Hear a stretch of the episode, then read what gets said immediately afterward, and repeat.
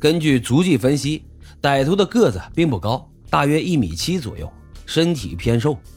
李教授居住的高档小区有监控，但是歹徒显然不是初犯。他戴着口罩、墨镜，穿着臃肿的衣服，一大早就混入了小区监控，拍下了几个镜头，根本就看不到歹徒的长相，只知道他是一个偏瘦的矮个子男人。这李教授啊，是个颇有社会地位的人。一时间，他所在的大学老师们集体写信，要求警方尽快破案。就在警方束手无策的时候，又有类似的案件发生了。李教授夫妻遇害后，仅仅过去一个月，二零零三年十月九日，汉城中路区一栋单独的别墅遭遇了袭击，屋主人是六十一岁的知名律师高石英。这高石英呢，年龄不小了，身体呢却是不错。当天晚上，他有应酬喝酒，一直喝到了凌晨两点多钟才回到家。可是推开门一看呀，高世英被吓得魂飞魄散，他全家四口人被人杀死在了家中，其中包括高某八十五岁的老母亲、六十岁的老伴儿，还有三十五岁的儿子儿媳妇。高世英哭喊着报警，汉城警方呢也是迅速赶到了案发现场。这现场啊，可以说是惨不忍睹。四个人被杀死在了三个不同的卧室里，除了高世英六十岁老伴李秀锦以外，其他人都没有抵抗的痕迹。根据现场的分析啊，歹徒是在深夜设法撬门入室。首先呢，进入到的是高某三十五岁的儿子高明俊的卧室，他用撬棍将年轻力壮的男主人砸死。由于是在睡梦中遇袭的，所以高明俊啊没有抵抗，头骨就被砸得稀碎。随后，歹徒又砸死了高石英的儿媳妇。等到杀了这对夫妻之后，歹徒又去到隔壁李秀锦的卧室。这李秀锦啊年龄大了，睡眠呢也不好，听到隔壁有砸东西的奇怪声音，就起床穿上了睡衣，准备去看看怎么回事。可是谁知道歹徒破门而入。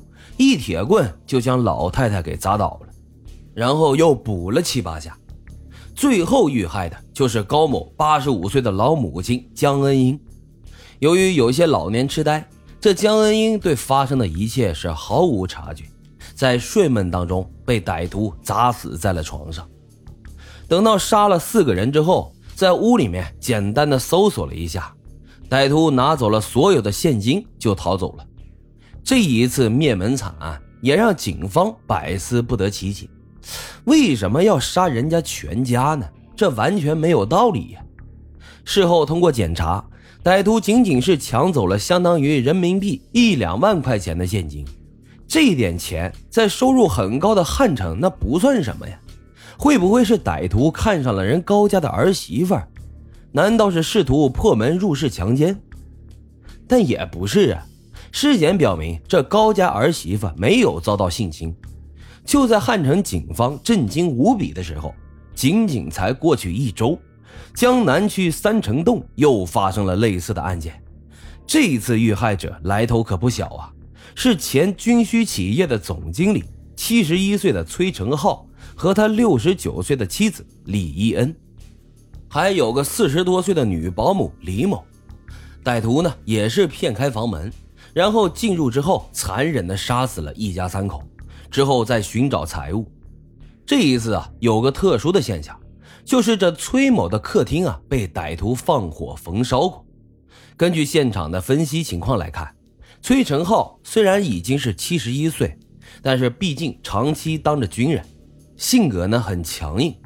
崔成浩被杀之前跟歹徒进行了搏斗，在被歹徒用铁锤砸倒之后。崔成浩奋力地抓起一把裁纸刀，戳破了歹徒的大腿或者是胳膊，导致后者顿时是流血不止。